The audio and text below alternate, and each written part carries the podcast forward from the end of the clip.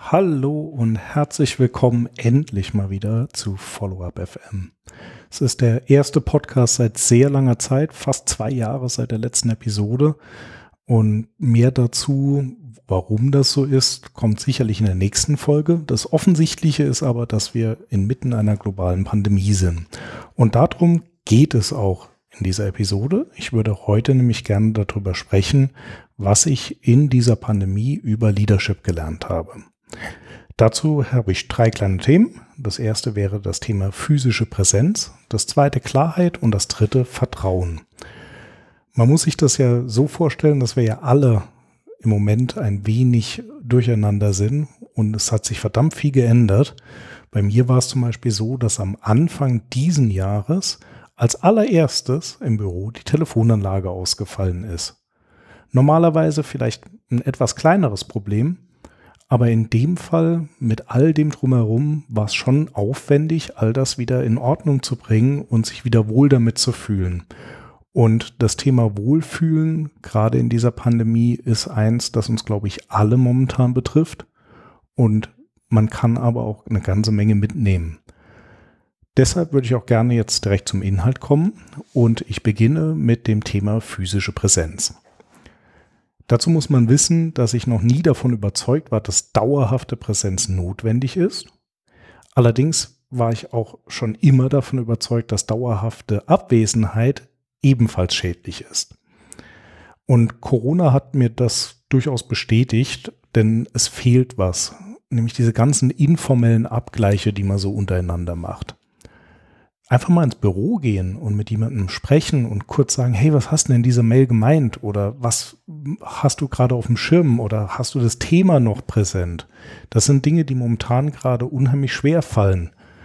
Dazu kommt auch, dass das Gefühl des Miteinanders massiv beeinträchtigt ist.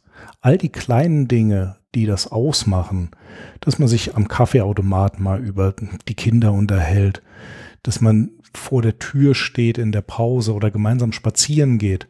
All das ist momentan gerade nicht mehr präsent und das schon über einen sehr langen Zeitraum. In unserem Fall faktisch seit etwa einem Jahr.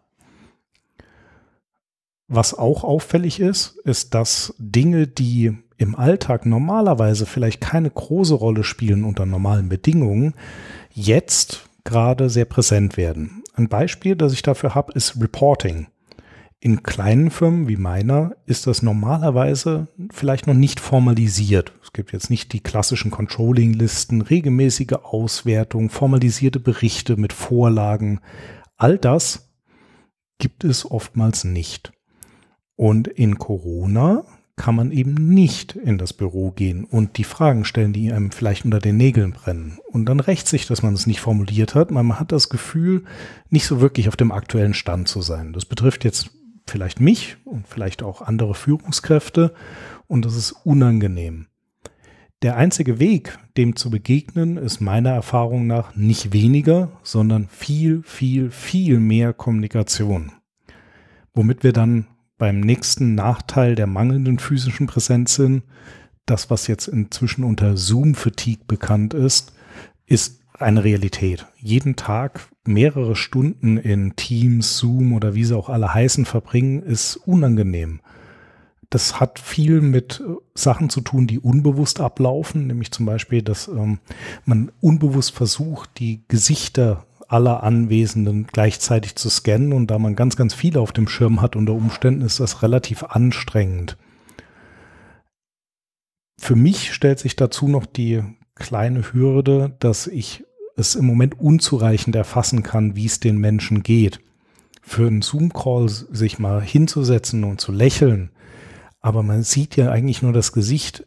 Das ist mir zu wenig, um tatsächlich in die Menschen reingucken zu können. Mir fehlt die komplette Körpersprache.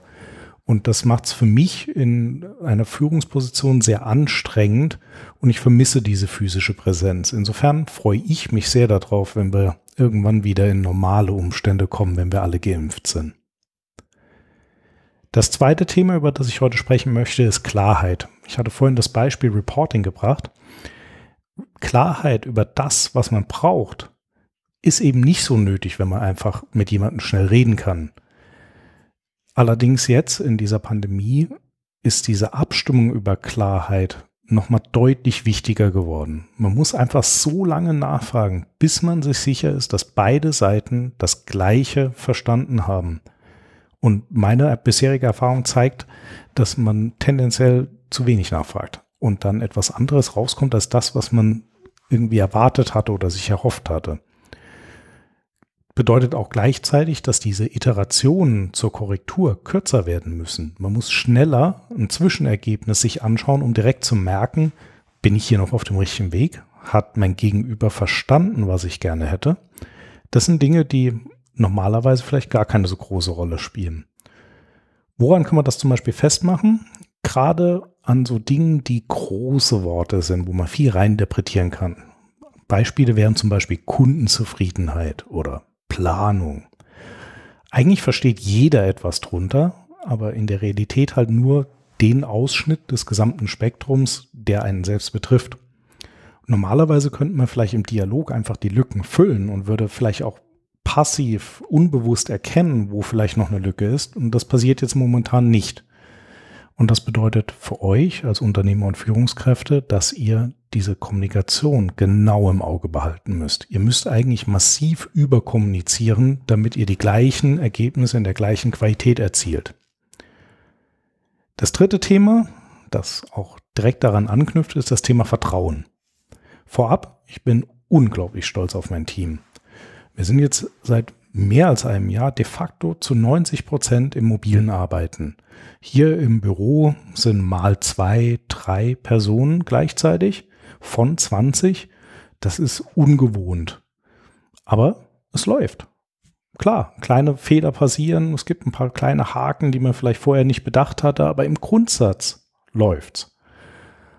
Dazu kommt ja die Herausforderung für viele, gerade in meinem Unternehmen, mit Kindern, mit Homeschooling und den Ausfällen von Kitas, dass einfach viel mehr Kulanz notwendig ist in der Flexibilität der Zeitgestaltung. Das hat jetzt gar nicht mal zwangsläufig mit den Vorgaben durch den Arbeitgeber zu tun, sondern zum Beispiel auch in der Zusammenarbeit mit dem Team. Wenn ich mit zwei oder drei Personen an einem Projekt arbeite und einer fällt aus, weil das Kind gerade nicht in der Kinderbetreuung sein kann, dann erfordert es einfach viel mehr Arbeit in der Abstimmung und viel mehr Gelassenheit, damit umzugehen, dass so etwas passiert. Die Verantwortung liegt jetzt viel mehr bei den einzelnen Mitarbeitern und die Führungskräfte haben das Gefühl mangelnder Kontrolle. Dem sollte man widerstehen. Das ist mein Learning. Mein Team leistet hervorragende Arbeit und ich höre von vielen befreundeten Unternehmern, dass es ihnen ähnlich geht. Es muss nicht da sein, sondern die meisten Menschen wollen tolle Arbeit abliefern. Und deswegen ist es an uns, dass wir auf die Ergebnisse achten, dass wir auf die Einhaltung von Absprachen achten. Aber nicht so sehr auf, wann hat jemand gearbeitet, wurde irgendetwas unterbrochen, musste etwas verschoben werden. All diese Dinge muss man mit etwas mehr Gelassenheit sehen. Und es lohnt sich, Vertrauen zu haben, denn die Ergebnisse können überraschen. Nur weil jemand etwas nicht auf die gleiche Art wie ich macht, heißt das nicht, dass das Ergebnis schlechter ist. Ganz im Gegenteil, oftmals ist es besser. Soweit zu meinen drei wichtigsten Learnings der letzten 12, 13 Monate. Ähm, Nochmal zusammengefasst, Präsenz, auch wenn jetzt das Thema Homeoffice oder mobiles Arbeiten zunimmt, ist was Gutes es schafft mehr Gefühl von wir. Und ich denke, auf mittlere Sicht, wenn die Folgen der Pandemie soweit im Griff sind, wird es eine gesunde Mischung aus Präsenz und mobilem Arbeiten geben. Die Herausforderung bei dieser Art der Arbeit liegt darin, gemeinsam Klarheit zu schaffen und die Pandemie deckt halt die Schwächen auf, die vorher keine Rolle gespielt haben, weil man sie durch die Turnschuhadministration, also in das Büro von jemandem laufen, einfach in der Kontrolle halten konnte. Das Vertrauen in die Menschen lohnt sich, aber es erfordert eben auch diese Glaubenssprünge bei den Leuten, die Führungsverantwortung tragen. Thematisch war es das für heute. Ich möchte gleich schon mal noch was ankündigen, nämlich, dass das hier der vorletzte Podcast in der Follow-up FM-Reihe wird. Auf das Warum das so ist, gehe ich dann in der Abschlussfolge ein, die auch in Kürze erscheinen wird. Bis dahin freue ich mich wie immer über euer Feedback, eure Anmerkungen.